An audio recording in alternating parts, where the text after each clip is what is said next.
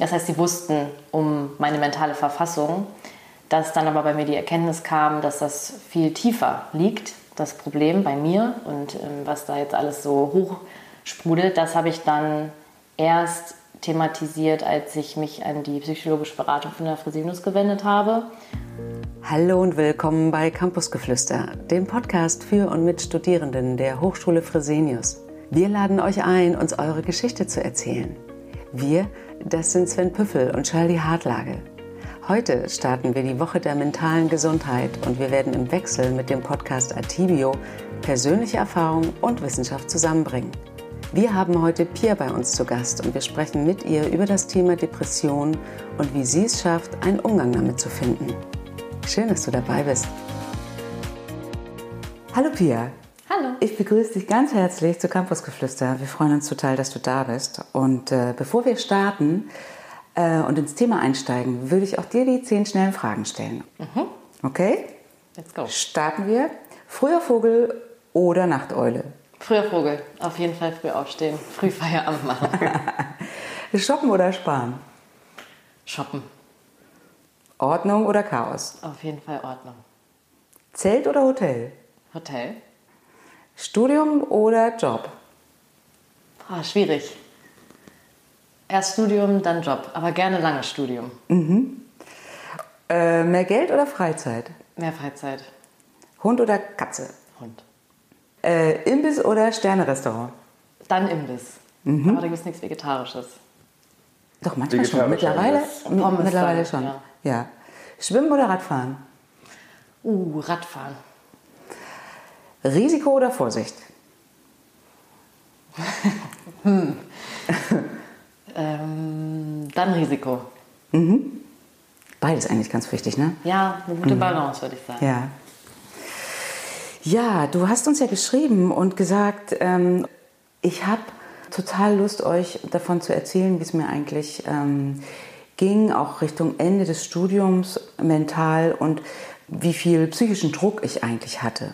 Was heißt das denn, psychischer Druck für dich? Was war das denn? Wie, äh, wie war denn die Zeit damals ähm, zum Ende des Studiums? Mh, Wie hast du die erlebt? Was war da so los und was hat diesen Druck ausgemacht? So, könntest du da mal uns ein bisschen mit reinnehmen? Ja, sehr gerne. Also ich denke, viel war zum einen die Corona-Zeit, dass das alles so ein bisschen anders abgelaufen ist als geplant. Das war, denke ich, ein wichtiger, wichtiger Faktor, dass ja, man dann doch nicht so zusammenkommen konnte, wie man sich das erhofft hat und dann sehr eingesperrt in seiner Wohnung war. Trotzdem habe ich aber, was schön war, zu Beginn der Corona-Zeit jemanden kennengelernt und bin mit dem dann auch zusammengekommen, mit der Person. Und dann hat sich die Person dazu entschlossen, ins Ausland zu gehen, ähm, relativ weit weg, also nach Amerika. Und dann fing es bei mir an, dolle zu bröckeln. Weil irgendwie habe ich so ein ganzes Kartenhaus auf ihn gebaut in der Zeit, weil, glaube ich, viele Sachen einfach so schwammig und brüchig waren, auch wiederum wegen Corona und wegen des Lockdowns. Und als er dann gesagt hat, dass er ins Ausland geht, dann bin ich in ein richtiges Loch gefallen und habe aber relativ schnell festgestellt, okay, das kann nicht nur an ihm liegen, da ist mehr dahinter. Also nicht nur er, also er hat es vielleicht ausgelöst, aber da liegt viel mehr, viel mehr dahinter. Und dann habe ich das erstmal ein Dreivierteljahr versucht auszuhalten und irgendwie selbst zu lösen. Und gegen Winter, wo es dann auch Richtung, okay, letztes Semester, jetzt fängt, ähm, beziehungsweise innerhalb der Masterarbeit, genau im letzten Semester, habe ich dann gemerkt, okay, jetzt auch wenn es auf den Job zugeht, das kann ich nicht mehr stemmen und mir geht es nicht gut genug dafür. Genau. Und das heißt, ähm, in ein Loch gefallen, wie hat sich das denn angekündigt? Äh, wie kann ich das verstehen? Mm, Ja, es ist natürlich sehr viel verknüpft mit äh, dieser Entscheidung von meinem Ex-Freund. Also das war dann im Mai 2021 tatsächlich, dass ich dann angefangen habe, so Panikattacken zu bekommen. Ah, okay.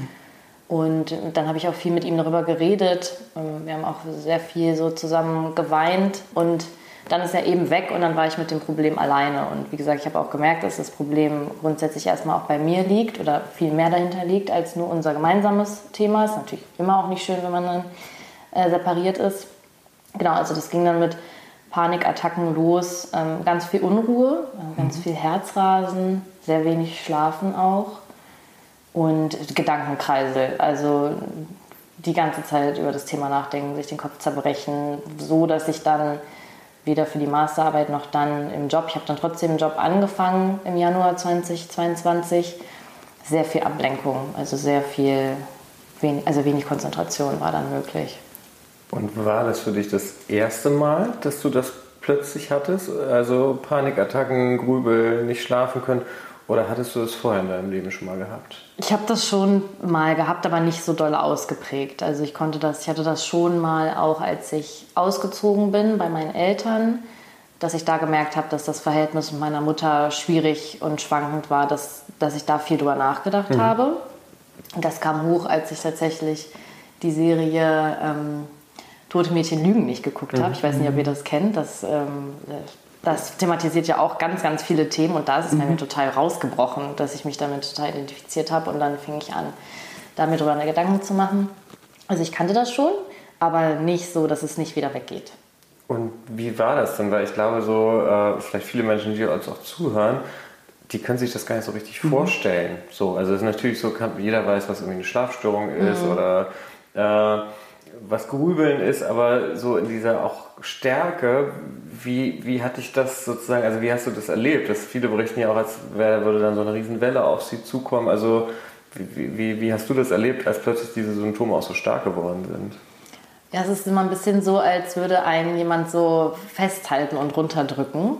Ähm, oder auch, auch so eine gewisse innerliche Zerrissenheit. Also man will das ja alles gar nicht spüren mhm. und man, man versucht vielleicht auch auf so eine rationale Ebene zu gelangen, aber das ist gar nicht mehr möglich. Also ich war wirklich mit diesem Emotionsmonsun immer, der hat sich die ganze Zeit in mir gedreht. Genau dieses auch, man kommt nicht weg, wie als würde einen jemand festhalten. Sowohl nachts dann durch, durch Herzrasen und nicht zur Ruhe kommen, also als würden die ganze Zeit im Kopf tausend Leute einem die ganze Zeit was erzählen. So ungefähr kann ich es gleich beschreiben. Und du hast ja auch gesagt, dass du, mm, dass es total deinen Alltag irgendwann eingenommen hat ja. und diese Welle sowas von rübergeschwappt ist, dass die wahrscheinlich ganz schön viel auch mitgerissen hat. Ähm, was hat das mit deinem Alltag gemacht?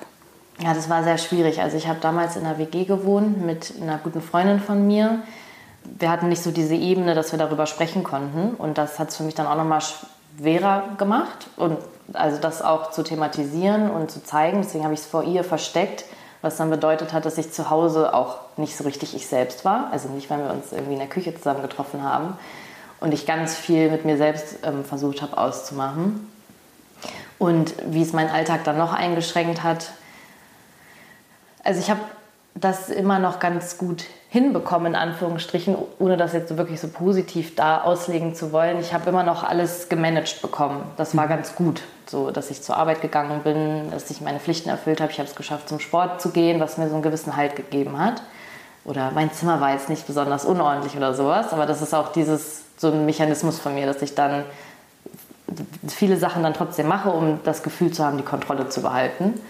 Und innerlich sieht es aber eigentlich ganz anders aus. Und irgendwann habe ich gemerkt, okay, es bringt nichts. Und dass ich trotzdem auch auf der Arbeit natürlich nicht so Leistung zeigen konnte oder auch in meiner Masterarbeit. Meine Masterarbeit ist wirklich auch nicht gut geworden, muss man auch mal ganz ehrlich sagen. Ich habe es nicht geschafft, mich da wirklich einzufuchsen in das Thema, weil ich so mit mir selber beschäftigt war. Und trotzdem finde ich ganz spannend die Frage, wie hast du das geschafft? Weil ich glaube, so, äh, ich glaube, Menschen, die schon mal eine psychische Störung hatten, können das irgendwie nachvollziehen. Äh, ich glaube, Menschen, die keine hatten, vielleicht nicht so gut. Mhm. Du hast es ja sagst, man ist ja wie gefangen, man ist wie festgehalten. Also das heißt, eigentlich würde man ja zum Beispiel den ganzen Tag am liebsten im Bett liegen bleiben, äh, weil einem auch die Kraft fehlt, irgendwie aufzustehen oder Dinge zu tun.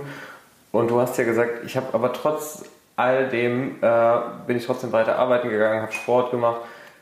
Wie hast du das geschafft? Ich vergleiche das immer so ein bisschen, das ist wie ich äh, muss einen Marathon laufen, mhm. habe aber irgendwie ein verstauchtes oder gebrochenes Bein. Mhm. Äh, also bei dir dann eher sozusagen eine gestauchte oder gebrochene Seele. Ja. Äh, wie hast du das trotzdem geschafft? Ich glaube, ich habe mir vor Augen gehalten, dass das trotzdem hilft. Also ich wusste, ich habe dann auch mal Tage gehabt, wo ich nur im Bett gelegen habe und das hat es nicht besser gemacht. Also dann habe ich mich da noch weiter reingedreht. Es wurde noch schlimmer alles und ich habe gemerkt, dass diese Struktur und auch Sachen zu machen, die mir Spaß machen, wie Sport, und auch Sport ist ja auch mal ein guter Ausgleich, gleichzeitig auch ein bisschen Verdrängung, aber ich habe gemerkt, dass mir das schon noch hilft und deswegen habe ich das gemacht. Also ich glaube, wenn ich dann gesagt hätte, okay, dann bleibe ich jetzt nur im Bett liegen, ist mir alles egal, ich kann gar nichts mehr, ich melde mich krank, ich gehe auch nicht mehr zum Sport, gehe nicht mehr zum Tanzen, dann wäre es, glaube ich, noch mal ganz viel weiter runtergegangen tatsächlich mhm. mit meiner, also wie es mir ging. Das ist ja auch so dieser klassische Teufelskreis, ja. den viele Leute haben, die in der Depression sind, dass dieser Rückzug irgendwann so ein Prozess wird, der sich immer mehr aufschaukelt und man dann eben wirklich gar nicht mehr rauskommt. Äh, und deshalb eben auch, also wir sind ja auch in der Woche der mentalen Gesundheit aus müssen, was kann auch helfen zumindest. Und das, was du ansprichst, ist ja wirklich so Struktur. Also irgendwie Struktur zu halten, äh, löst vielleicht nicht psychische Störungen, aber hilft zumindest irgendwie nicht ganz unterzugehen. Ja, ja, das, das Gefühl hatte ich. Und dann auch mit Freunden treffen und irgendwann habe ich auch angefangen, nicht mit meiner Mitbewohnerin, aber mit meinen ähm, engen Freunden, mit denen ich dieses Level auch hatte, das auch zu thematisieren und anzusprechen.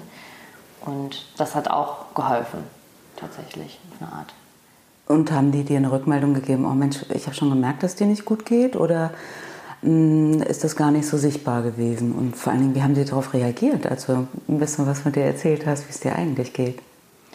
Doch, das ist schon sichtbar gewesen. Also das fing, es fing auch schon an, dass ich das kommuniziert habe, dann im Mai 2021, als, wie gesagt, mein Ex-Freund diese Entscheidung getroffen hat, nach ähm, Amerika zu ziehen. Dann war es aber eher auf der Ebene, wir haben Beziehungsprobleme, er möchte das, mhm. ich möchte das, wir können es gerade nicht lösen, wir können uns nicht einigen, die Kommunikation hat sehr gehakt, auch zwischen uns. Dann habe ich das viel bei meinen Freundinnen und ähm, Freunden thematisiert. Das heißt, sie wussten um meine mentale Verfassung, dass dann aber bei mir die Erkenntnis kam, dass das viel tiefer liegt, das Problem bei mir und ähm, was da jetzt alles so hochsprudelt, das habe ich dann erst thematisiert, als ich mich an die psychologische Beratung von der Fresenius gewendet habe und dann ja auch äh, reflektiert bekommen habe, dass das wirklich so ist. Und also als ich festgestellt habe, dass das nicht alles in meinem Kopf ist und ich nicht nur das Problem mit meinem Ex-Freund habe, sondern ein tiefer liegendes Problem in Anführungsstrichen, dann habe ich es geschafft, das auch meinen Freunden zu erzählen und die haben sehr positiv reagiert. Hm. Also da bin ich auch sehr dankbar drüber, dass ich einen sehr, sehr offenen Freundeskreis habe. Auch viele von meinen Freundinnen und Freunden haben schon mal eine Therapie gemacht oder machen gerade eine Therapie oder machen ein Coaching. Und da habe ich mich sehr gut aufgehoben gefühlt. Wenngleich Freunde und Freundinnen natürlich das nicht in dem Maße auffangen können, wie das dann eine Therapie kann. Mhm. Und wie war der Moment, als du gehört hast, okay, das geht hier wirklich um was Größeres und das kriegt einen Namen, nämlich du hast auch eine Diagnose irgendwann dann auch bekommen.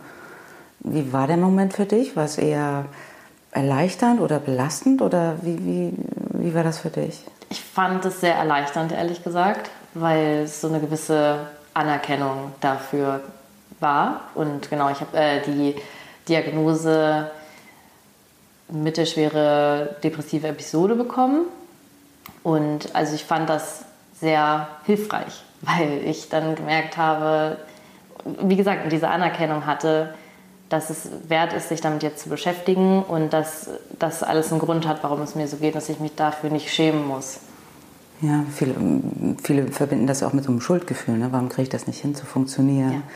Und, äh, und das war die Entlastung? Das war die Entlastung und auch dieses, das Wegheben von, ich habe Beziehungsprobleme und ja, ich will irgendwie nicht, dass mein Freund im Ausland wohnt, weil ich irgendwie Aufmerksamkeit will, sondern dass da noch mehr dahinter ist.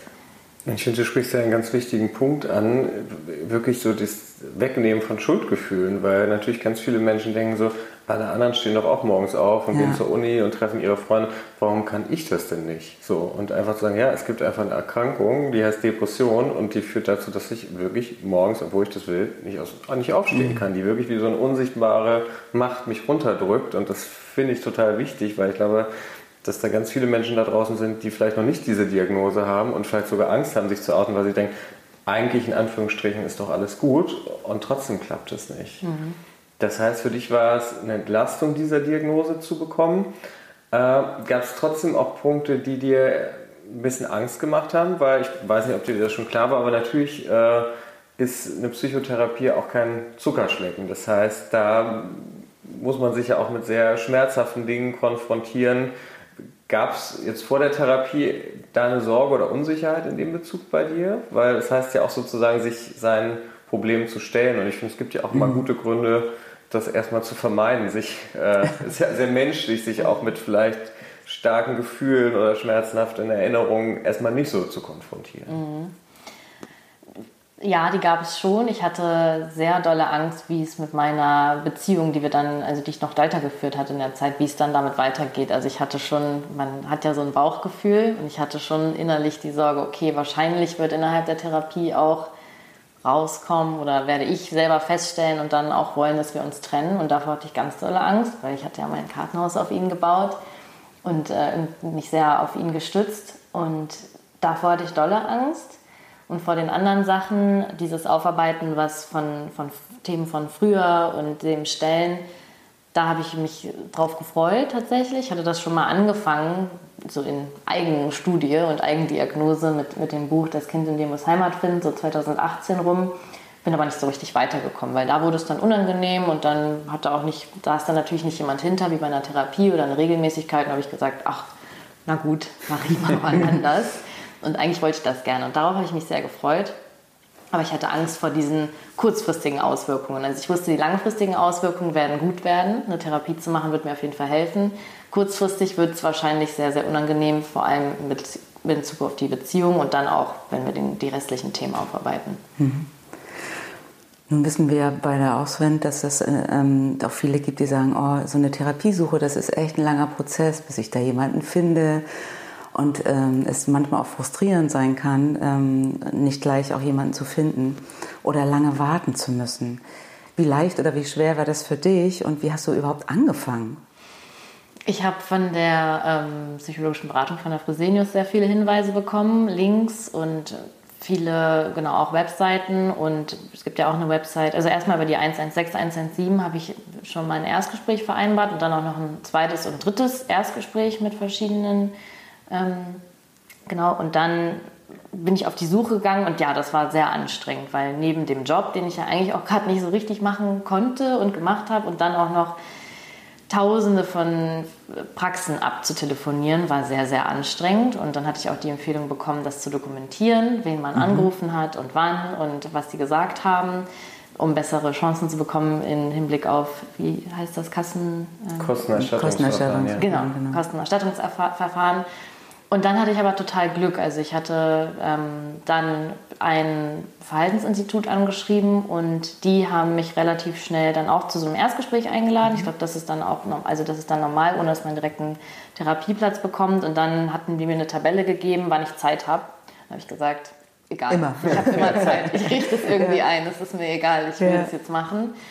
Und dann haben die mich sehr, sehr schnell also haben die mir sehr, sehr schnell einen Super. Therapieplatz angeboten. Ja. Das war dann dienstags 10 Uhr. Habe ich gesagt, okay, da habe ich normalerweise Team-Meeting. Also von 39 bis 10 Uhr ist etwas unpraktisch. Das war bei mir auch direkt um die Ecke. Also ich hatte ja. auch sehr viel Glück, muss man auch dazu sagen. Und das, dann war es total schön, weil dann habe ich meine Therapeutin kennengelernt und sie hat gesagt, wenn Ihnen der Termin nicht passt, können wir auch einen anderen nehmen. Und das war für mich irgendwie ein Learning, das hatte ich auch nochmal zurückgespielt an die psychologische Beratung von der Fresenius, dass man dann tatsächlich mit der Therapeutin, dem Therapeut eventuell nochmal einen mhm. individuellen Termin vereinbaren kann. Ja. Und das sind ja vielleicht wirklich nochmal ganz gute ja, ja. Tipps auch, weil wahrscheinlich auch viele, die uns zuhören, äh, vielleicht auch gerade nach einer Therapie suchen oder das planen. Ich, ich vergleiche immer äh, die Therapeutensuche mit der Wohnungssuche in Hamburg. Mhm, in Köln oder München ist es wahrscheinlich ähnlich. äh, und ich sage immer so, es ist super schwierig, man muss äh, ganz viel anrufen, aber wenn man sich richtig dahinter klemmt, äh, dann kriegt man schon irgendwie ein. Oder also wie bei der Wohnung. Nur das natürlich, und das äh, hattest du ja auch schon gesagt, das natürlich echt eine total große Schwierigkeit ist, wenn man eben gerade depressiv ist und eh antriebslos und irgendwie den Gedanken hat, klappt eh alles nicht, dann da dran zu bleiben. Also das. Äh naja, und deswegen ist es so wichtig, dass entweder vor Ort, egal wo, ob man arbeitet, ne, also im, im Betrieb oder im Studium auch oder mh, mm, auch im Stadtteil, dass es Beratungsstellen gibt, die so anonym und so niedrigschwellig wie möglich funktionieren und man hingehen kann und sich zumindest erstmal ein Stück weit Entlastung suchen kann. Mhm. Ne, und auch Informationen bekommen. Genau, und die ändern auch so ein bisschen auch, also viele mhm. Beratungsstellen, also nicht nur an der Fresenius, sondern auch andere Beratungsstellen, können ja auch so eine Brücke sein. Das ja. heißt, die können jetzt keine Therapie ersetzen, aber die können ja schon häufig so ein paar Termine anbieten, wo man zumindest während der Suche so ein bisschen Unterstützung auch hat, vielleicht auch mal eine Motivation, wo man weiß, okay, ich tausche mich da mit jemandem aus und vielleicht ist es auch das ein ganz guter Tipp zu sagen, ja, sich erstmal so ein niederschwelliges Setting zu suchen ja. und da haben wir ja in Deutschland ja eine ganz gute Struktur mit Beratungsstellen, dass man da schnell einen Termin bekommt mhm. äh, und das ein bisschen als Basis zu nehmen und eben, was du gesagt hast, so dran zu bleiben und eben zum Beispiel auch eine möglichst große so zeitliche Flexibilität mhm. auch zu haben, eben zu sagen, ja, ich kann immer kommen, erhöht natürlich die, die Chancen auf jeden Fall, ja. ja. Ja, und also ich fand das auch gut, dass ich diese mehrere, also diese 116, 117, diese drei Termine, die man da machen kann, auch wenn es immer unterschiedliche Personen sind, dass ich die wahrgenommen habe, weil das hat mich dann immer wieder motiviert, auch wenn man immer wieder natürlich den Mut aufbringen muss, okay, ich gehe da wieder hin und ich erzähle da wieder 50 Minuten, was irgendwie gerade so los ist. Und in zwei Wochen fange ich nochmal von vorne an und ich kriege hier eh keinen Therapieplatz so schnell. Aber ich hatte das Glück, dass neben der psychologischen Beratung habe ich ja dann drei weitere noch gesprochen und zwei von denen waren auch nochmal richtig toll und haben mich dann, also das hat mich motiviert, auch weiterzumachen. Mhm. Diese Anerkennung, die ich bekommen habe für, okay, ihnen geht es wirklich schlecht und es ist okay und es ist gut, dass sie sich Hilfe holen. Sie müssen da nicht alleine durch. Ein Gespräch, was ich hatte, war wiederum nicht so gut, aber das hat geholfen, äh, da mutig zu bleiben und auch motiviert zu bleiben. Deswegen kann ich das wirklich nur empfehlen. Ja, und du eigentlich dafür gesorgt hast, dass du immer wieder aus dieser Isolation und aus so Löchern dich immer wieder rausbewegst. Und wahrscheinlich könnte ich mir vorstellen, ist es für dein Umfeld, äh, für die Menschen, die dir nahestehen, wahrscheinlich auch sehr entlastend, wenn die wissen, oh, okay, die ist unterwegs. Keine Ahnung, wann sie da angekommen ist und die wird das schon irgendwie machen. Mhm. Und wir können stützen, soweit es irgendwie geht. Ähm, aber professionelle Unterstützung ist ja nochmal was anderes. Und ich kann mir vorstellen, dass das ähm, eine Entlastung vielleicht auch für die war. Die holt sich Hilfe. Wie gut. Ja, glaube ich auch. Also ich habe zwei, drei Freunde da sehr eng eingebunden. Und das kann ich mir schon sehr, sehr gut vorstellen, dass das entlastend für die war. Meine Eltern habe ich erst informiert, glaube ich, nach dem ersten oder zweiten Monat der Therapie. Also auch von Suche bis Therapiestart plus dann zwei Monate waren, wussten sie davon nichts. Und dann habe ich ihnen das erst erzählt, weil ich auch nicht wollte, dass sie sich Sorgen machen und auch, weil ich ja schon wusste, dass es auch um ähm, Themen aus der Erziehung geht und das wollte ich auch nicht mit mhm. ihnen besprechen. Mhm. Genau, aber für meine Freunde war es, glaube ich, sehr entlastend. Magst du mal erzählen, wie das war, als du mit deinen Eltern drüber gesprochen hast? Weil ich glaube, das höre ich auch sehr häufig, dass auch für PatientInnen von mir das eine sehr hohe Hürde ist, dann mit den eigenen Eltern zu sprechen, weil natürlich auch, wie du schon gerade gesagt hast, allen klar ist, in der Therapie geht es natürlich auch um die Rolle der Eltern. Ich glaube auch nicht nur im negativen Sinne. Ich glaube, das finde ich wichtig auch zu sagen, dass eine Therapie nicht nur dazu da ist, jetzt irgendwie zu gucken, was ist alles falsch gelaufen, sondern was hat mir vielleicht auch geholfen oder was waren vielleicht auch positive Dinge meiner Kindheit und Jugend, aber natürlich auch zu sehen, was vielleicht war vielleicht schwierig oder was hat mir gefehlt. Äh, das heißt, das sind ja gleich, wie du schon sagst, zwei Themen. Das heißt, wie mit meinen Eltern spreche, ist einerseits das Thema, okay, ich oute mich so ein bisschen, ich habe eine Depression oder eine psychische Störung, das heißt, ich habe jetzt eine längere Phase, wo es mir nicht gut geht und gleichzeitig mache ich eine Therapie, wo es vermutlich auch darum geht, was ist jetzt euer Einfluss oder äh, darauf. Vielleicht magst du mal erzählen, wie das war, also äh, vielleicht davor oder auch während des Gesprächs, äh, als du mit deinen Eltern darüber gesprochen hast. Mhm. Ja, genau. Also es war auf jeden Fall schwierig. Ich habe das so ein bisschen zwischen Tür und Angel gemacht. Das passt auch ganz gut zu mir, wenn ich ich hab, kam von der Arbeit, das weiß ich noch, und ich war im Bus und habe dann so ein bisschen erzählt und was so los war heute. Und dann habe ich so ein bisschen beiläufig erwähnt. Und jetzt mache ich übrigens eine Therapie, weil ihr wisst ja, mit meinem Ex-Freund geht es mir nicht so gut. Und das haben sie auch mitbekommen, dass es mir da nicht gut ging. Das ging dann ja auch schon ein Dreivierteljahr, ja. Das wussten sie und ehrlich gesagt habe ich es bis äh, zu dem Zeitpunkt nur auf meine Beziehung und die Trennung und die anstehende Trennung gemünzt, dass, es, dass ich deswegen die Therapie mache und jetzt gerade nicht meinen Alltag gut bewältigen kann. Und weniger gesagt, dass ich mir jetzt auch schon darüber bewusst bin, dass wir sehr viele Themen aus der Vergangenheit besprechen werden. Wie gesagt, was gut lief, was nicht so gut lief, warum ich so bin, wie ich bin. Und sie haben aber sehr verständnisvoll reagiert. Meine Mutter hat selbst auch früher meine Therapie gemacht. Das heißt, sie ist da auf jeden Fall offen auch für. Mein Vater war, also sichtlich nicht, aber hörbar überfordert. Das auf jeden Fall, hat da wenig zugesagt. Und dann haben sie erstmal gesagt, dass sie es gut finden und dass sie sich freuen, dass ich das angehe und dass es wichtig ist und richtig ist. Und der Rest war so ein bisschen unausgesprochen, ehrlich gesagt noch. Also mhm. da haben wir drei uns im Konsens entschieden, dass wir so ein bisschen, das so ein bisschen vermeiden, darüber zu reden. Und dann gab es jetzt immer mal wieder Momente in der Vergangenheit, wo sie so ein bisschen nachgehakt haben, gefragt haben, Mein Vater hat dann gefragt zu, zu den Rahmenbedingungen, wie oft ich hingehe und wie lange das dann immer so das geht. Technische. Genau. Ja, genau. Um so ein bisschen die Situation besser einschätzen zu können. Das fand ich auch süß, weil ich habe gemerkt, dass es ihn interessiert und dass er mir zeigen möchte, dass er weiß, dass ich das mache und dass es für mich ein wichtiges Thema ist. Hat aber nicht die konkrete Frage gestellt, worum es denn immer so geht. Genau, und jetzt gab es aber neulich mal einen Moment, wo ähm, ich mit ihnen darüber gesprochen habe, ich greife jetzt vielleicht irgendwie vorweg, aber das Thema ist viel, dass ich mich sehr einsam in mir fühle und alleine. Und das ist auch der Grund, warum ich mich dann sehr in meiner vergangenen Beziehung auf die Beziehung gestürzt habe. Einfach alles, was ich habe an, an Problemen und Themen, alles auf die, ihn gesetzt und so ein bisschen ähm, mit ihm verschmolzen. Und deswegen, als er ins Ausland gegangen ist, ist für mich dann dieses ganze, das, wie gesagt, Kartenhaus zusammengebrochen. Und das habe ich mit meinen Eltern besprochen, dass dieses Alleinsein so ein großes Thema für mich ist. Und dann hat meine Mutter angefangen zu fragen und gesagt, was ist denn das mit dem Alleinsein? Also jetzt bist du ja wieder Single und natürlich ist man mal allein und dann ist man irgendwann wieder mit jemandem zusammen, dann ist man nicht mehr allein. Und woher kommt denn das mit dieser Einsamkeit?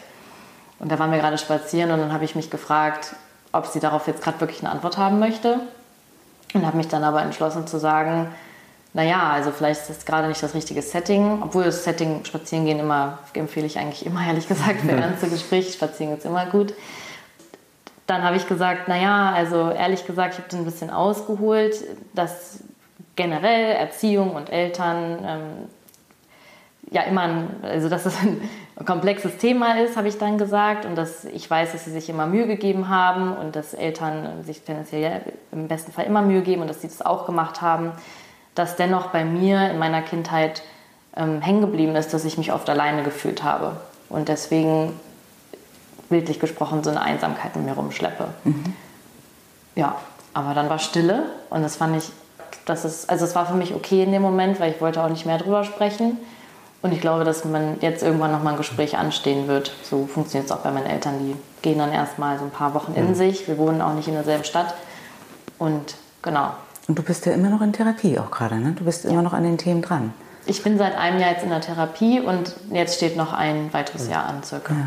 Aber ich finde es auch einen total mutigen und ich glaube auch wichtigen Schritt, dass du das angesprochen hast. Man hat ja direkt gemerkt, als du das gerade erzählt hast, dass es schon wie so äh, fast wie so eine kleine Mutprobe äh, ist. Und ich glaube, da finde ich es total wichtig, auch immer wieder zu sagen, äh, ich glaube, wie du schon sagst, es ist ja nicht alles schwarz und weiß, sondern ich glaube, so dass Eltern ihr Bestes tun und trotzdem äh, sozusagen kann es passieren, dass bestimmte Bedürfnisse unerfüllt bleiben oder man sich einsam fühlt. Und ich finde es total wichtig, dass man das ansprechen darf, ohne sich schuldig fühlen zu müssen. So. Glaube, ja, und genau das können ja auch die Themen in, auch in der Therapie auch sein. Ja.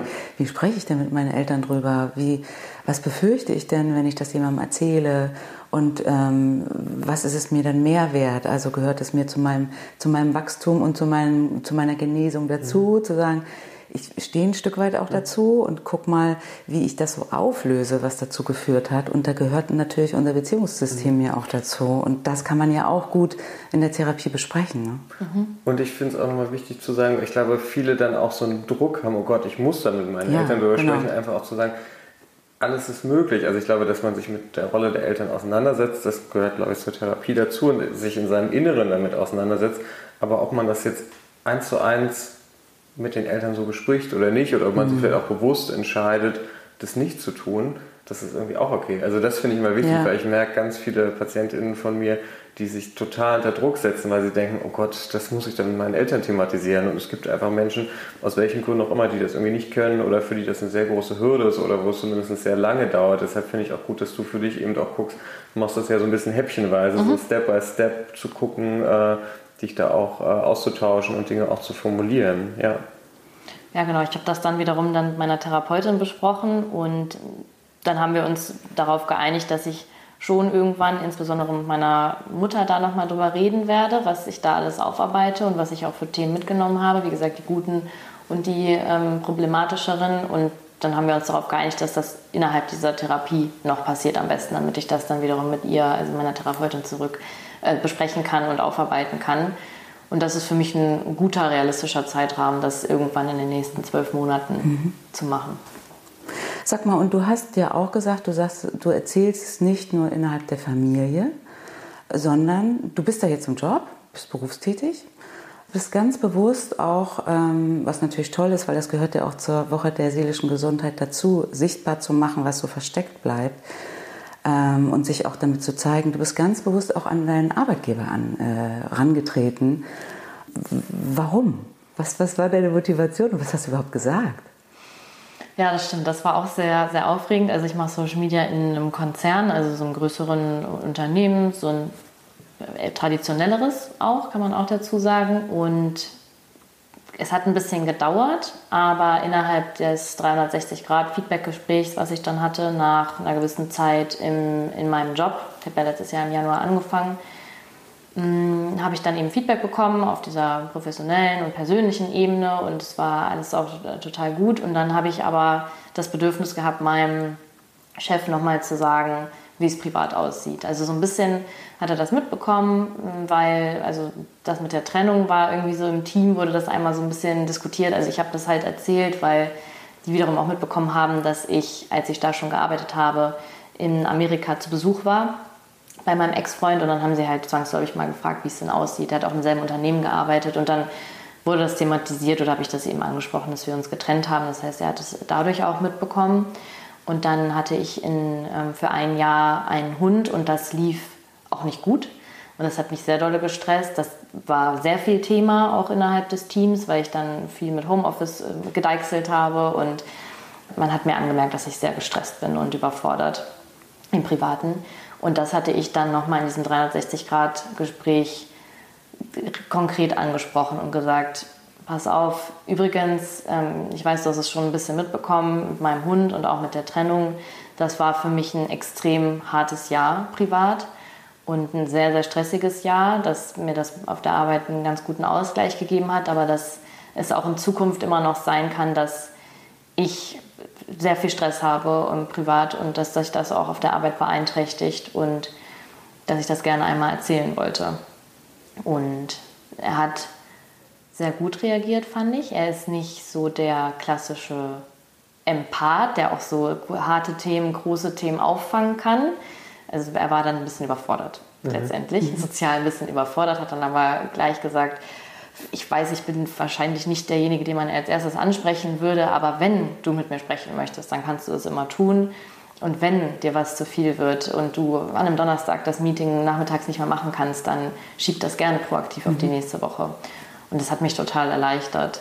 Das hat mich sehr erleichtert und ich musste dann davon gar nicht Gebrauch machen bisher, weil ich einfach, weil allein dieser Druck weg ist, ja, ja. dass ich es könnte.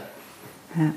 Also ich habe das in der Therapie sehr viel besprochen mit meiner Therapeutin, dass mir das helfen könnte, auch um noch authentischer zu werden und auch noch mehr mir selber anzuerkennen, dass da ein Problem gibt, dass ich da an Themen arbeite, dass es mir nicht gut geht immer und eine Zeit lang ja auch durchgängig nicht gut ging und dass mir das helfen kann, das zu erzählen und darüber zu sprechen und damit einfach rauszugehen und zu sagen, so ist es, ich kümmere mich darum, du hast kein To-Do an sich, mhm. aber ich möchte es gerne erzählen, ich möchte es mit dir teilen.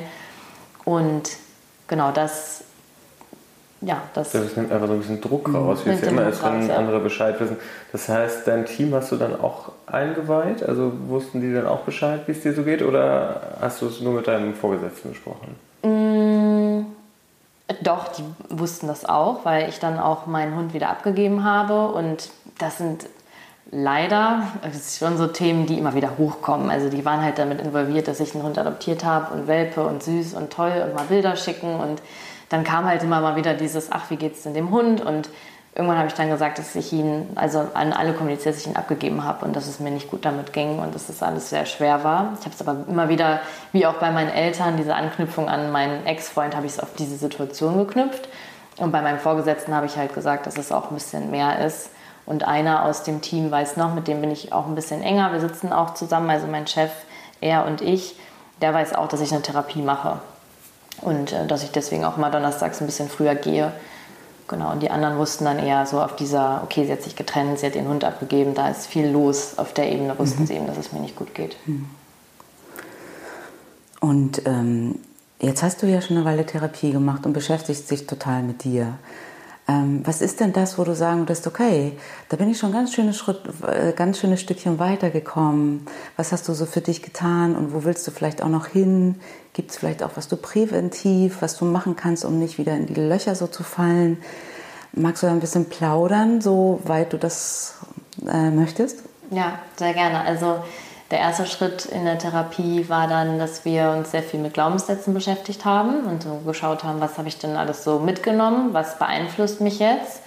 Und ähm, diese, dann haben wir so innere Kinder definiert und dann habe ich erstmal so ein Wochenmodusprotokoll mitbekommen und zu gucken, wann meldet sich eigentlich welcher Kindmodus. Also da gibt es die bockige Pia und da gibt es die einsame Pia und ähm, dann gibt es noch die Hexe, so haben wir sie genannt, und wann, wann tritt die auf? Und das war sehr spannend und äh, bereichernd auch zu sehen, in wie vielen Situationen die sich melden. Dann habe ich auch abgestuft, in welcher Ausprägung. Und das hat dann dazu geführt, dass ich dann auch ein bisschen wacher durch mein Leben gegangen bin. Und dann haben wir im nächsten Schritt eben geguckt, okay, in welchen Situationen ist es okay, und gerechtfertigt. In welchen Situationen kann man das vielleicht auch mit Freunden thematisieren und mit Freundinnen? In welchen Situationen passt es auch nicht? Weil ich kann natürlich in jedem Meeting sagen, jetzt meldet sich bei mir gerade meine Hexe, bitte nicht weiterreden. Ich kann das gerade nicht. Das hat sehr geholfen und dann ähm, hatten wir gleichzeitig auch eben dieses Thema wegen dieser einsamen, der kleinen einsamen Pia, die ja dann sich immer den Modus oder immer die in die Situation gebracht hat, wieder mit jemandem in eine Beziehung zu kommen, um nicht damit alleine zu sein. Und dann war viel die Übung, die Stütze mehr bei meinen Freundschaften zu suchen. Und das war für mich ein ganz großer Punkt und sehr, also es hat mich total wachgerüttelt, weil ich hatte dann erzählt, ja, ich erzähle meinen Freunden davon und dass ich eine Therapie mache und ich kann denen irgendwie detailliert erzählen, was in meiner Kindheit so war, gut und schlecht, wie gesagt. Und dann hatte meine Therapeutin einmal die Frage gestellt, aber zeigen Sie es auch?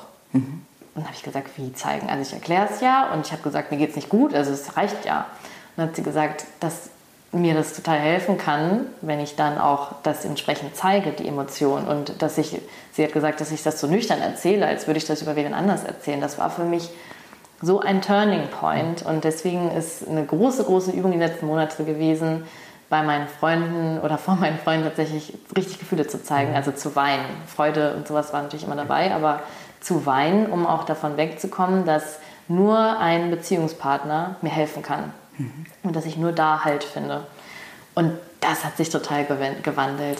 Aber wie hast du es geschafft? Weil ich glaube, das ist etwas, was, glaube ich, unfassbar vielen Menschen total schwer fällt, äh, dann Freunden gegenüber dann wirklich eben nicht nur die Sachen zu erzählen, mhm. sondern wirklich auch die Gefühle zu zeigen, zu weinen. Und du hast es wahrscheinlich auch nicht ohne Grund eher vermieden, da auch Gefühle zu zeigen. Wie, wie, wie hast du das hingekriegt? Ich habe erstmal, da, da fing es schon an, unangenehm zu werden, weil, ja, also ich habe dann erstmal das erzählt bei meinen Freunden, dass ich quasi die Aufgabe habe zu weinen vor denen. Und die fanden das gut oder okay und es hat aber trotzdem so was gewisses Unangenehmes irgendwie. Mm, und dann hat das ein bisschen gedauert und dann habe ich immer weiter eben mehr davon erzählt, wie es mir geht und mich dann schon auch nochmal weiter geöffnet und ich glaube, der größte Punkt war dann, dass ich mit meinen Freunden, also mit den jeweiligen Freunden selbst Themen besprochen habe, die ich mit denen habe. Also dass mhm. ich, ne, also sonst habe ich dann immer mit meinen Freunden über meine Eltern gesprochen, mit meinen Eltern über meinen Freunden und das stört mich hier und das stört mich da. Und dann Sachen richtig anzusprechen mit der Person, weil man hat ja immer irgendwelche Themen mit seinen Freunden, je nachdem wie nah man sich steht. Und da habe ich mich dann so geöffnet, dass es dann irgendwann quasi lief. Also, mhm. dass es dann sich so, dass ich mich so geöffnet habe, dass ich das jetzt schon eher kann. Und jetzt gab es letzten Sonntag eine Situation, wo ich mich mit meinem besten Freund getroffen habe und ich habe ihm, wir hatten uns zwei Wochen nicht gesehen und in den zwei Wochen war bei mir auch viel los auf der Arbeit und ähm, bei der Therapie haben wir noch ein paar neue Sachen aufgedeckt. Und dann hat er das so anerkannt und dann habe ich angefangen zu weinen, weil ich gesagt habe, aber es ist so anstrengend. Und nicht mal aus Trauer, sondern da habe ich gemerkt, dass ich auch so Emotionen zeigen kann, so es ist so anstrengend. Und er hat mich in den Arm genommen und gesagt, ja, was ist richtig gut. Mhm. Also da, und da bin ich so stolz mhm. drauf, weil das hätte ich echt nicht gedacht, dass ja. ich mich da so öffnen kann. Ja. Äh, ich finde das ist richtig nachfühlbar. Ich finde, das spürt man so richtig. ja. Äh, also äh, sozusagen die uns zuhören, sehen dich vielleicht nicht, aber ich finde, man spürt das total, also was sich da an dir verändert hat und was es wahrscheinlich auch eine, für eine Entlastung ist, Freunden gegenüber vielleicht nicht nur Freude zu teilen, sondern irgendwie auch Traurigkeit oder Unsicherheit ja. äh, und wie wichtig das ist. So, also das ist, äh, letztens mal so eine Studie gelesen, da ging es darum, äh, was sind so Faktoren, die ein guter Prädiktor sind, ob man äh, sozusagen glücklich ist in seinem Leben und lange glücklich ist quasi und zufrieden.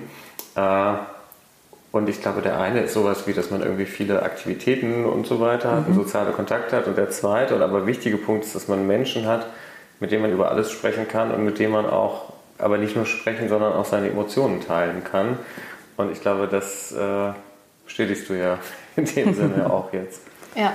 Ja, ja und was Sinnvolles findet, ne? was, mit, mit was möchte ich eigentlich mein, mein Leben füllen, meinen Alltag füllen und das, was du ganz am Anfang ja auch gesagt hast, da gibt es anscheinend irgendwie so ein, so ein Loch, was ich mit Beziehung gefüllt habe, äh, wo aber die Einsamkeit ja trotzdem bleibt und das dann ähm, auf die Suche zu gehen, was könnte es denn noch sein? Wofür bin ich eigentlich hier? Was will ich eigentlich alles? Und was macht mich eigentlich aus? Und ähm, womit fülle ich diese Einsamkeit? Weil dann fühlt es sich wahrscheinlich weniger einsam an. Mhm.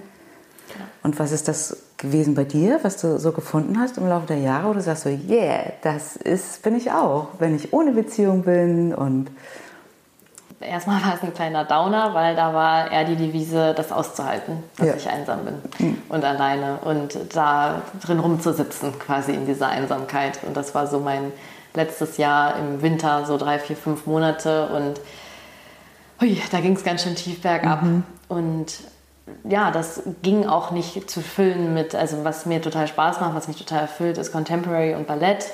Und da merke ich richtig, dass das war also auch so ein Punkt, den ich mit meiner Therapeutin identifiziert habe, wo meine ähm, Gefühle und meine Bewegungen und Handlungen im Einklang sind, weil ich das mir ganz viel abtrainiert habe oder weil das generell auch schwierig ist für Menschen, weil wir ja generell so ein bisschen so erzogen sind, ähm, nicht alles zu teilen, was wir denken und fühlen das war dann so ein erster Hebel, wo ich gemerkt habe, hey, da kann ich ja richtig, also ich habe auch manchmal beim Contemporary so Tränen in den Augen mhm. vor Freude und vor, weil ich einfach mich so zeigen kann, wie ich bin und was ich so fühle und das auch zum Ausdruck bringen kann.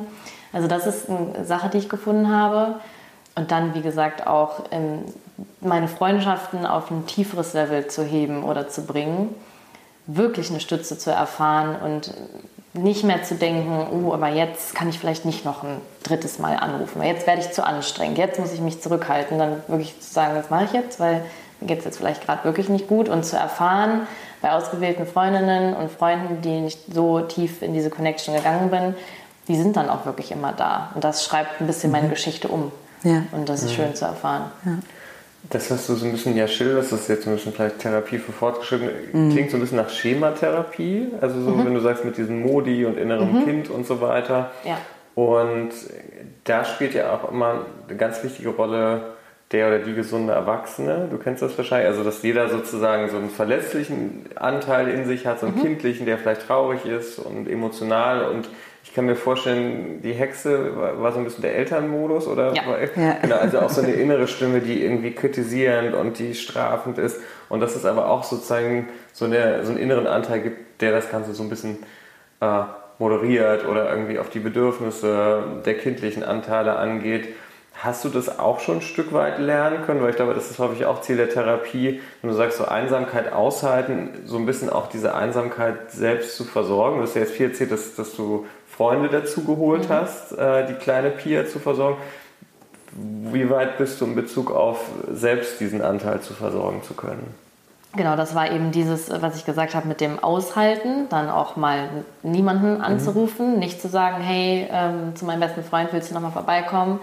Und da habe ich viel geschrieben, aufgeschrieben, mhm. was ich fühle, ähm, versucht das irgendwie auch schön auszudrücken. Manchmal war es aber auch einfach nur runterschreiben. Ich erinnere mich an einen Abend, wo ich einfach nur gesagt habe, es ist so schwer auszuhalten gerade und jetzt denke ich gerade das, jetzt fühle ich gerade das und irgendwie mein linker Finger kribbelt oder sowas. Also ich bin einfach, ich habe mich ganz tief damit beschäftigt, wie es mir jetzt gerade in dem Moment geht und dann anerkannt, dass es mir einfach nicht gut geht und dass dann aber gar nicht so viel passiert, wenn es einem nicht gut mhm. geht und mhm. dass man nicht so viel Angst vor der Angst haben muss. Genau, ich glaube so das Wichtigste, was ich immer sage, Gefühle sind nicht gefährlich und das ist glaube ich so viele Leute haben Angst vor Gefühlen, weil sie eben denken, die Welle wirft sie um und ich kann nie wieder aufstehen. Und ich glaube, das, was ganz viele als total hilfreich empfinden, ist zu sagen, natürlich ist es ätzend, Angst zu haben oder sich einsam zu fühlen, aber das Gefühl, wenn man in den Raum lässt, sie irgendwann auch wieder nachlassen. So, dass man die Erfahrung macht, okay, die werfen mich nicht um, sondern ich kann das, also deshalb ist Aushalten da, glaube ich, ein ganz guter Begriff, ohne dass es heißt, so ich muss jetzt Augen zu und durch, sondern wie so eine Welle, die kommt und dann aber auch wieder zurückgeht beispielsweise. Und was ich auch nochmal wichtig finde, dass natürlich, ich weiß nicht, ob das bei dir auch so war, viele Menschen natürlich in der Psychotherapie gehen mit dem Ziel, diese ganzen negativen Zustände sollen weg. Die Unsicherheit, die Angst, äh, was weiß ja, ich. Und äh, dass es im Endeffekt eher darum geht zu sagen, äh, ich akzeptiere zum Teil diese Zustände, die ich habe. Die sind vielleicht ein Teil von mir und ich lerne natürlich auch damit umzugehen.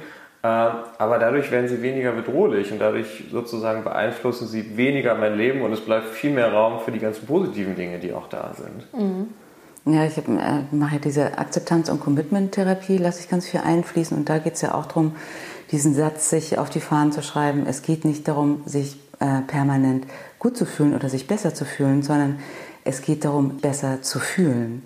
Und genau das ist ja das Thema bei Depressionen, dass Menschen verlernt haben ähm, oder sich immer zurückgenommen haben und diese Gefühle nicht so sichtbar sein durften ähm, und sich ganz viel zusammengerissen haben und sich zurückgehalten haben und dann es gar nicht mehr möglich ist, sowohl positive Gefühle, aber auch die negativen Gefühle nicht mehr zu fühlen. Ja. Und das zu verstehen, dass das zur Erkrankung werden kann, das ist ja auch erstmal ein Prozess. Hm? Ja.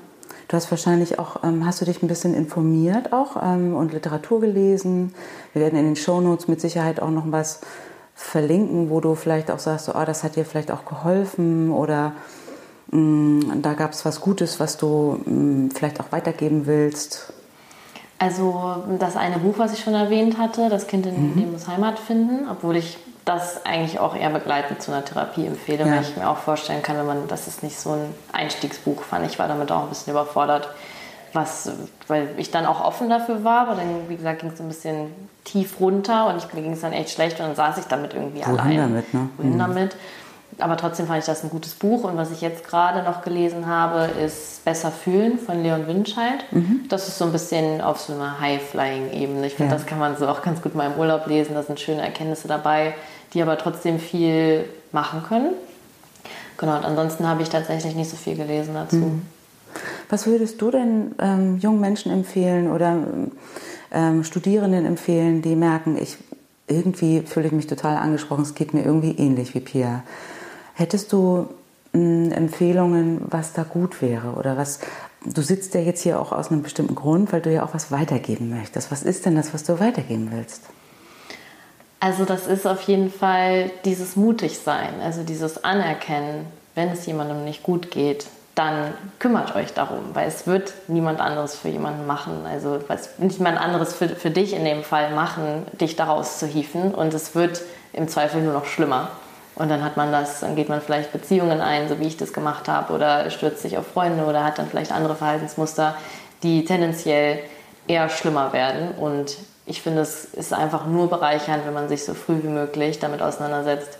Hey, wer bin ich eigentlich? Was habe ich vielleicht für Themen? Aus welchen Gründen? Und das zu akzeptieren und im, im weitesten Teil natürlich auch aufzuarbeiten, aber dann auch zu akzeptieren, das wird wahrscheinlich immer so bleiben. Also ich werde es für immer, also ich werde für immer ja diese Tendenzen haben. Und dann eben das zu wissen und dann eben auch nach Menschen zu suchen im Freundeskreis und im, in der Partnerschaft, die eben dann einem auch gut tun.